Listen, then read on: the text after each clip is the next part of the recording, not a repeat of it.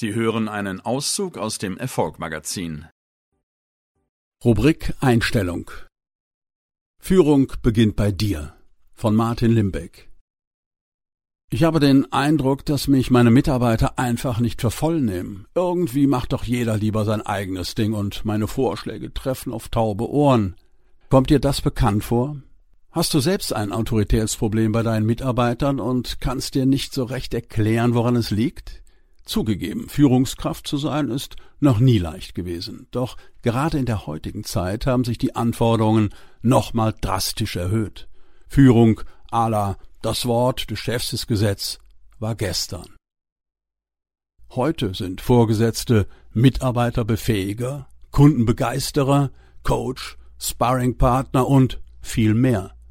Kein Wunder, dass der ein oder andere da in Schleudern gerät.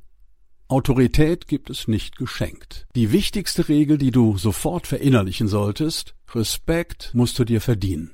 Deine Mitarbeiter blicken nicht automatisch zu dir auf, bloß weil du derjenige bist, der auf dem Chefsessel sitzt. Du hast es in der Hand, ob dein Team gerne mit dir zusammenarbeitet, Spaß am Job hat oder schon am Dienstag das nächste Wochenende herbeisehnt und die darüber entscheiden, ob du Everybody's Darling oder Everybody's Step bist. Führungskräfte haben einen Leitbildcharakter. Was das für dich bedeutet? Ganz einfach. Alles, was du von deinen Mitarbeitern einforderst, lebst und tust du auch selbst. Frei nach der Devise einer für alle, alle für ein. Ich erinnere mich noch zu gut an die Chefs, die ich als junger Kerl hatte, die sich Freitagnachmittags ins Wochenende verabschiedeten und auch sonst keine Gelegenheit ausließen, um während der Arbeitszeit eine Runde Golf zu spielen oder ausgedehnte Geschäftsessen abzuhalten. Bei mir gibt es sowas nicht, und das sollte es bei dir auch nicht geben. Ich bin oft der Erste, der morgens im Office das Licht einschaltet und der Letzte, der abends geht. Ich kann von meinen Leuten nur verlangen, ihr Bestes zu geben, wenn ich mich selbst auch voll reinknie.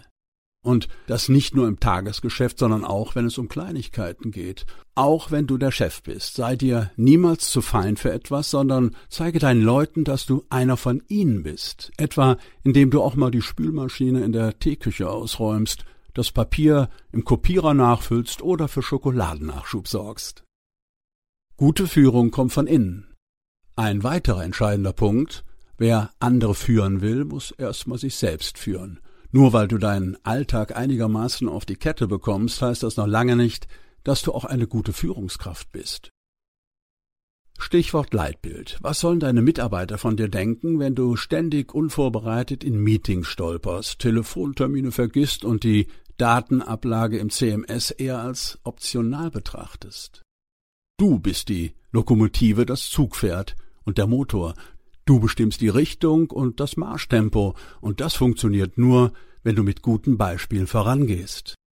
Bei der Akquise läuft es nicht so richtig und die Aufträge bleiben aus. Für mich als Chef ist es in so einer Situation selbstverständlich, dass ich mir ein Bild mache. Ich fahre mit zum Kunden, schaue, wie ich meine Leute unterstützen und weiterentwickeln kann und greife selbst zum Hörer, um ein paar Kontakte zu machen. Beständig ist nur die Veränderung. Neben der Selbstführung und Selbstorganisation gibt es noch einen dritten entscheidenden Punkt die Selbstreflexion.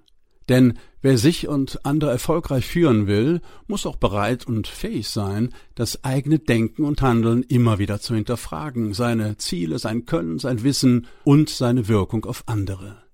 Einmal Chef, immer Chef gilt schon lange nicht mehr.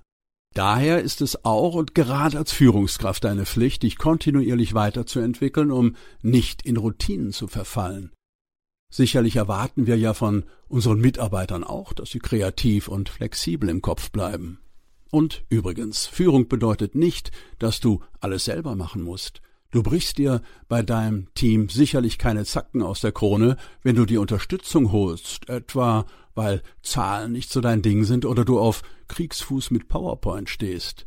Sich einen Controller oder Assistenten zur Seite zu stellen, ist kein Zeichen von Schwäche, sondern zeigt eher, dass du in der Lage bist, deine Fähigkeiten richtig einzuschätzen und deinen Verantwortungsbereich sinnvoll und zielgerichtet organisierst.